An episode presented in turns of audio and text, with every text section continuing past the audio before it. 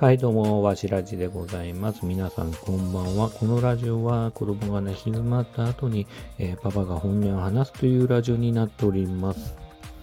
今日はね、本当に寒かったですね。すっごく寒かったです。というのも、今日はですね、息子のね、少年野球のですね、まあ、練習と練習試合の方に、まあ、お手伝い行ってきたんですけど、まあ、この間ね、えっ、ー、と、23日のね、祝日の日も、まあ、少年野球のね、練習のお手伝い行ってきたんですけど、その日はね、すごく暖かくて、まあ、僕もちょっと、なんだろうな、えっ、ー、と、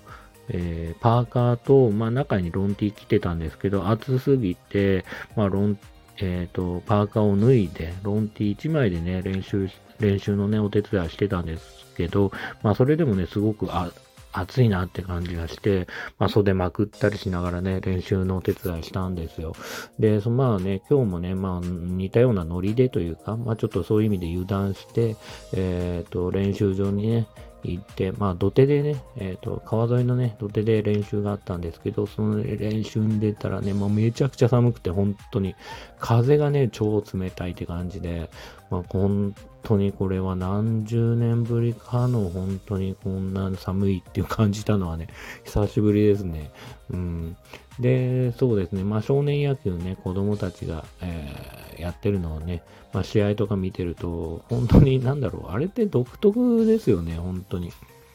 僕はですね、ちょっと高校野球とかはやってなかったんで、そちらの方のね、文化のことはわからないんですけど、まあ、あの、少年野球でね、まあ僕も少年野球やってたんで、まあ、そういう掛け声久しぶりに聞いたなと思ってるのが、例えば内見内見とか言って、すごくね、こう、久しぶりに聞きましたね。で、内見って最初、本当にピンとこなくて、ナイス牽制のことを、まあ、あの、内見内見って言ってると思うんですけど、えっ、ー、と、まあそういうものがね、いっぱいありますよね、ほんとね。まあそもそもね、なんか例えば、リリリリダッシュとか、リリリリゴーとか言ったりしますけど、リ、リはまあ、多分リード、リードしなさいよとか、まあそういうね、なんか独特のね、掛け声もたくさんあって、なんか久しぶりに聞いたな、みたいな、普通に生きてると、なんかそういう掛け声ってないよな、って思いますよね。まあ、ドンマイもあんまりこう、うん、社会人になったね、どんまいどんまいってあんま言わないですしね、なんかね、こう、そういう、まあ少年野球ならではの掛け声っていうのはね、すごく、はい、バッチ来いよみたいなね、感じとかもすごくね、あのー、独特というか なんかみんな分かったように話してるけど、そもそもそれって何の略だっけみたいな感じがね、すごくしてね、面白いなっていうふうにはね、僕は個人的にね、思いました。今日話したかったのは本当それだけで、まあ、あの、練習ね、出たらめちゃくちゃ寒かったなっていうのと、あのー、そうですね、まあ野球、少年野球ね、ならではのね、掛け声っていうのは独特だなっていうふうにね、すごくね、思いましたっていうね、超くだらねえ話でした。はい。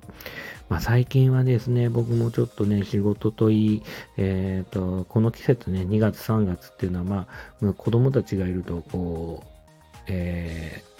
娘の方はね、卒園とか、いろいろその準備とか、えー、お兄ちゃんの方も次6年生になるんで、えー、正直言うと学年 T シャツっていうのを頼まれてて、そのデザインをね、作んなきゃいけないとか、いろいろありましてね、結構ね、大変なね、日々ですね。まあ、それ以外にもね、本当はやらなきゃいけないことたくさんあったりするんですけど、まあ、なかなか忙しいね、毎日送ってるなっていう感じがするんですけど、ストレス溜めないように、できる限り溜めないように、ちょっとね、努力しながらね、えっ、ー、と、まあ、生きたい。生 きていきたいなっていうふうにね、思っております。日々送っていきたいなっていうふうに思っております。というわけでね、そんな感じで今日は録音をさせてもらいました。えー、最後まで聞いてくださった方々ありがとうございました。それではまたおやすみなさい。